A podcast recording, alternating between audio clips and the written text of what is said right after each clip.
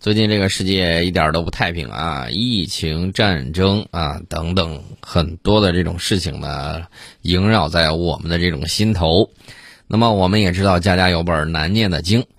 那么我们想了解一下这个世界最近的这种变化，想了解一下大家从自身的角度如何看待世界的这种变迁。我们先从俄罗斯说起啊，这个因为普京啊，昨天这个下午就当地时间啊，昨天下午的时候出席了这个俄罗斯知名智库瓦尔代国际辩论俱乐部年会的这个活动，然后呢，他。谈及到当前的国际形势，他就说，最近这几个月，西方采取了一系列行动，煽动并升级地区的局势，比如说在乌克兰问题以及台湾问题上，欧洲天然气管道遭破坏的行为呢，同样令人发指。西方将任何不同的观点都视作对民主的威胁，他们到处渲染所谓克里姆林宫的阴谋。这个普京，然后呢就说了一点，他说，西方声称。他们的文化和世界观应该是普遍的啊，其实咱们知道这个词儿“普世”，对吧？至少他们也是这么做的。然后呢，普京马上就说了一番话，大家注意这个讲话的艺术，大家可以学习一下。刚才我们提到了说乌克兰问题，然后呢，他顺带捎上咱们啊，讲到这个台湾问题。为什么顺便就讲到这儿呢？大家要知道这个。俄罗斯呢，现在可以背靠背的啊，恰恰就是我们。所以说呢，他一定会把你 顺手也拽上啊，让大家觉得，哎，中俄确确实实是在一起的。然后呢，普京接下来要放大招了他说，纳粹之前烧书啊，这个我们知道啊，纳粹在这个二战之前。在德国大肆的这个焚烧文化书籍，然后呢，接下来大肆的逮捕这个犹太人。他说，如今西方沦落到要封杀托斯妥耶夫斯基和柴可夫斯基啊。这个柴可夫斯基，我之前我给大家讲啊，我比较喜欢听他的那个《一八一二年序曲》啊，挺有意思的。但是呢，这个西方现在连这些都封杀，别说这些了，连猫猫狗狗都要封杀啊，这个就有点矫枉过正，而且呢。有点风声鹤唳，然而呢，即便是在冷战最紧张的时机，也不曾有人想要否认他们对手的文化和艺术。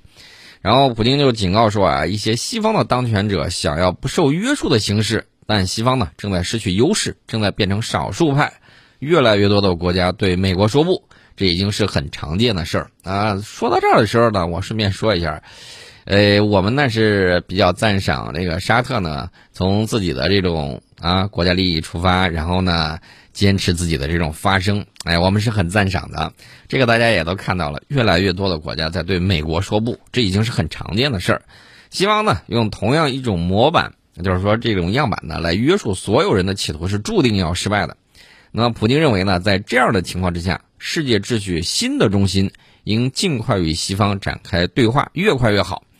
呃，大家也要注意啊！人家当然作为一个大国，比印度想做一个有声有色的大国。我们待会儿再说印度，因为印度最近可开心了。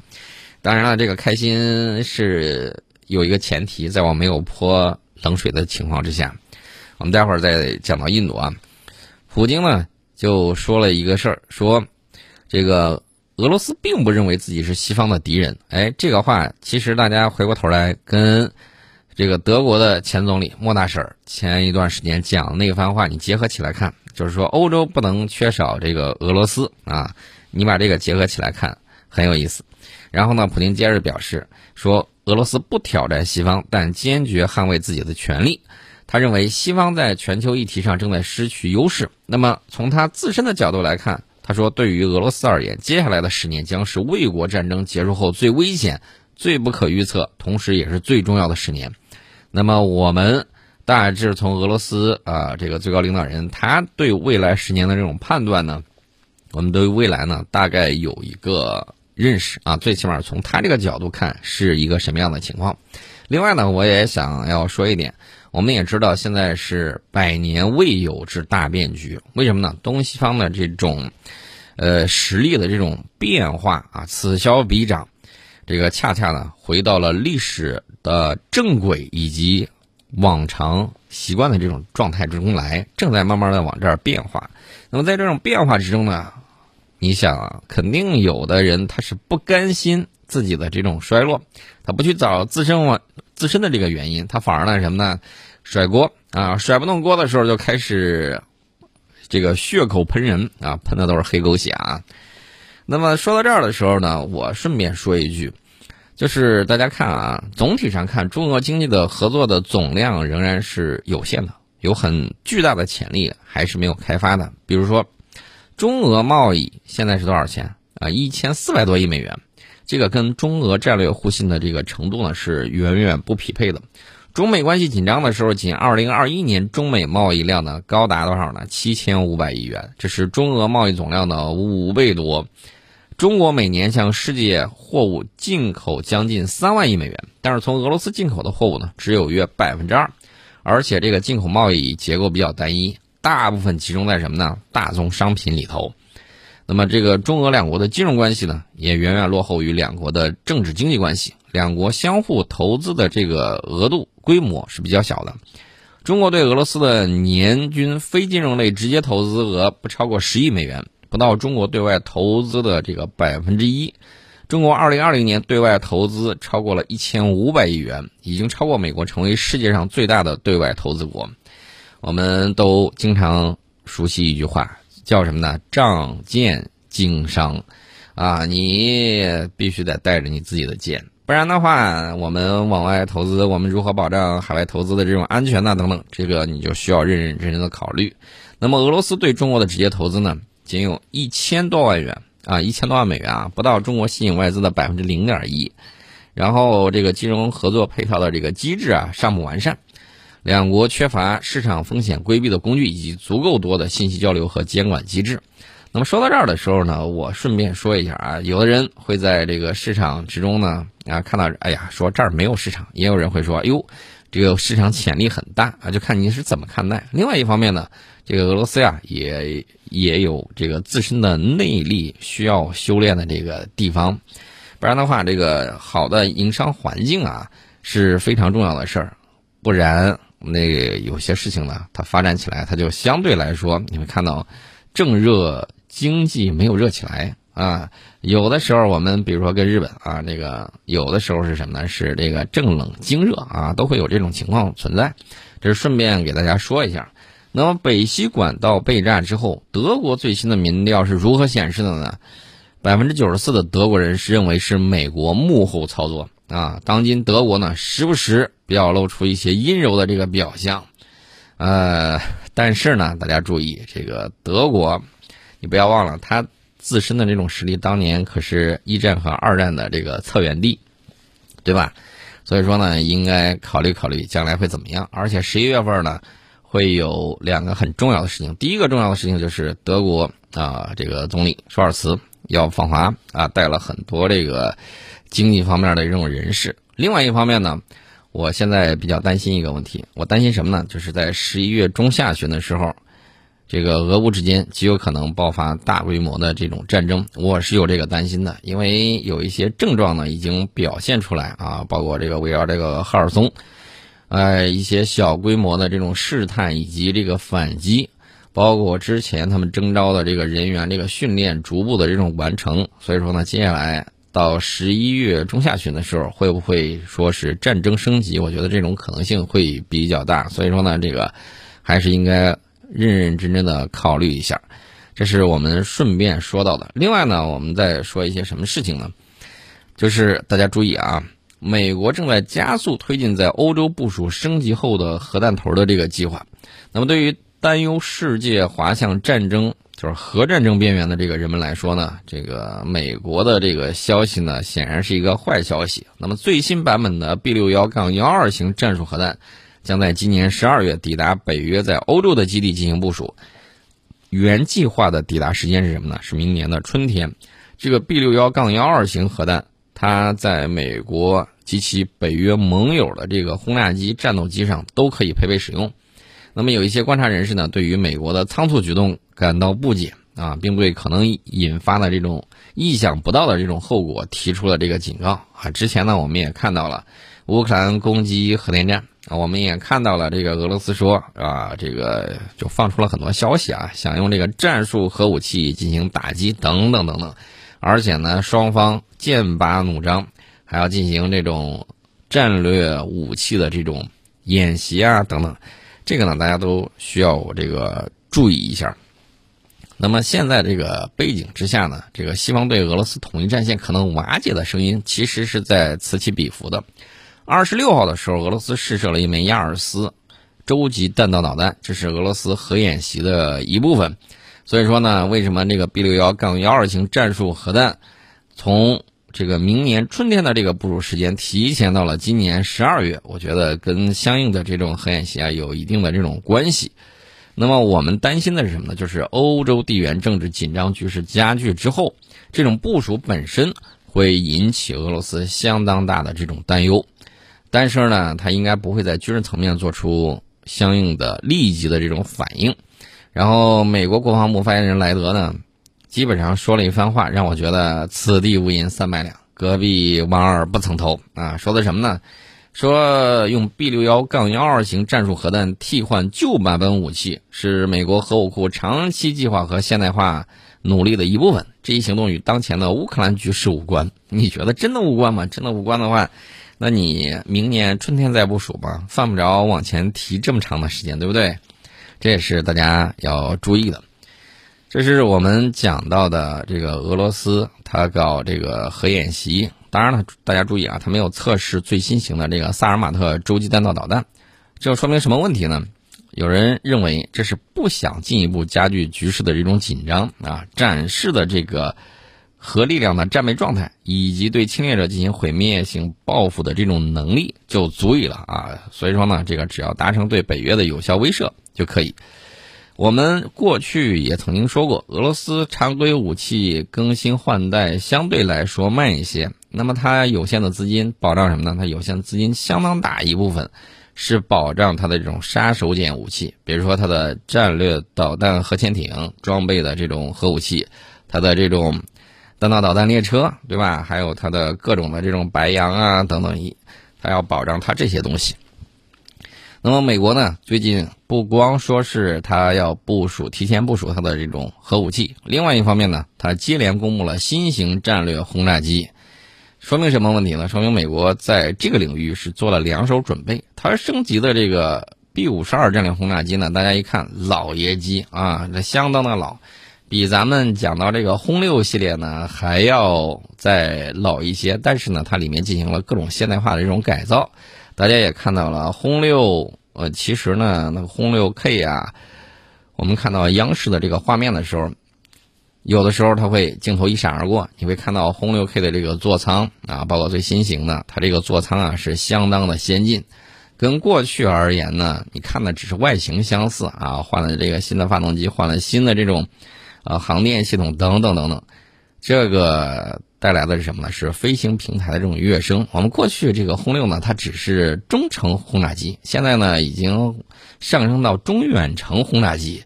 那除此之外呢，大家也看到啊，B 五十二还能再战多少年？那我们的这个轰六呢，后头还有很多数字可以去升级。当然了，大家万众期待的中国的轰二零以及美国的这个 B 二幺呢？依然是犹抱琵琶半遮面，我一直都在讲，有了空天轰炸机，对吧？这个东西可是跨越时代的，而且呢，属于降维打击性质的东西。这个东西它其实更香啊。另外呢，大家也要注意啊，这个珠海航展可能马上就要举行了啊，大家期待一下，今年珠海航展上更多会出现哪些东西？我个人预测，今年珠海航展。可能会大规模的出现一些啊无人装备啊人工智能化的这种武器装备，这种应该会比较多，包括这种高速的无人艇啊、大型的无人艇啊、无人舰呢，还有其他一些啊，大家敬请关注。呃，今年呢我们是没有时间去珠海航展了，但是呢我们会关注珠海航展上的武器装备的这种发展。最近呢我们也看到。说到我们的这个武器发展，前一段时间大家也看到央视画面里面亮相了什么？亮相了歼二零，对吧？歼二零一拖三带了这个攻击十一，这个东西可是相当的给力啊！这是过去美国都没有的东西。为什么呢？因为我们知道，包括 F 二十二在内，F 三十五在内，它自身的这个。机舱为了保持隐形，所携带的这个导弹的数量长度是有限制的。那么，如果歼二零能够一拖三带三架甚至更多的这种无人攻击机，大家可以想象一下，我们的攻击十一可是比歼二零的载弹量更大。那这个它的隐身效果，由于没有人，对吧？它可以设计的，它不用考虑到这个人员生命保障这一套系统啊，这个氧气它也不需要，其他的它也不需要去搞。那么它会干什么呢？它肯定是现就是大小差不多的情况下，它携带量还有这个飞行的这个距离肯定是非常优秀的。它能跟得上歼二零的这个作战节奏，大家可以想象一下，这是歼二零一拖三是这么一个画面。如果说你把攻击十一放在前面啊，前左右呈品字形在前面飞行啊，这个 A 打 B 倒，B 倒 A 打都是有可能的，对吧？这样你的这个攻击的这种能力。可是要比 F 二十二、F 三十五出来单打独斗那个能力可是要强很多。如果编队的话，你再来这一波中程僚机，那个概念已经，我个人认为啊，已经接近六代机的这种概念，已经开始啊，这个最起码是五点五代吧，大概是有这种这么一种感觉。因为全球唯一一款这个双座版的五代机，就是我们看到的，有人称为歼二零 B 啊，反正你就是歼二零双座版。它后面的这个武器操纵员，他肯定是要干什么呢？要带着这些无人机的啊，来进行有效的这种猜后。前面的这个前座的这个飞行员呢，更多的是关注这个飞行；后座的啊，包括这个雷达信息啊，其他信息，多一个人那个感觉是不一样的。那么，美国公布了这个 B 五十二轰炸机的这个改进升级版，然后呢，又提到了这个 B 二幺。十月二号的时候，美国军工企业宣布，B 二幺将在今年的十二月二号首次亮相。这个 B 二幺呢，绰号叫“突袭者”。这台新轰炸机的这个展示呢，将成为三十四年来的首次类似展示。上一次是一九八八年十一月展示的 B 二幽灵隐形轰炸机。呃，那么按照计划，B 二幺突袭者呢，将于二零二三年首飞。我记得当时一九八八年的时候，还是一个小朋友啊。当时看到美国的这个 B 二幽灵隐身战略轰炸机，当时感觉太科幻了。后来呢，亮相的还有 F 幺七隐身战斗机夜鹰啊。当时我记得央视公布那个 B 二幽灵隐身战略轰炸机的时候，说它像一个大的蝙蝠啊。我当时印象非常的这种深刻。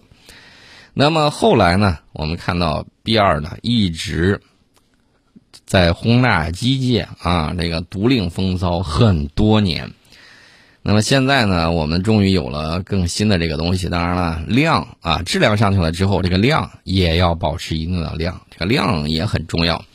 因为根据二战的这个经验，如果说你不甩核弹的话，只用常规武器，那有两点很重要。啊，这个美方认为这个高质量的武器装备很重要，苏联得到的这个结论是，高质量的武器装备重要，但是有大量大量的啊这种皮实耐操，然后在战场上可以大规模生产、大规模使用的这种力量也非常的重要。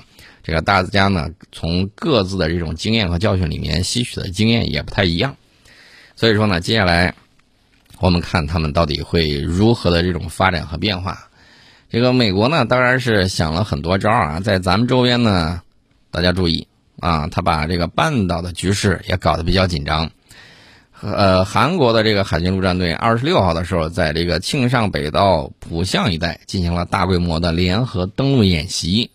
这次演习呢，韩方投入了六千多名官兵，而且时隔四年公开演习现场的这个图片。那么他这个想法是要干什么呢？项庄舞剑，意在沛公啊！啊，这个大家都要注意了。